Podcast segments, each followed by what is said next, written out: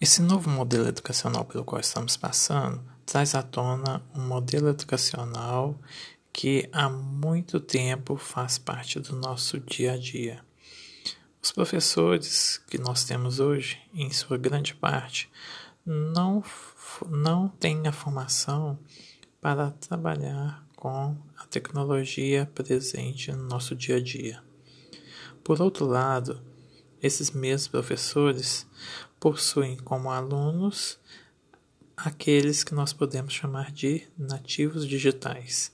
Eles têm conhecimento de, de toda a tecnologia disponível no dia a dia.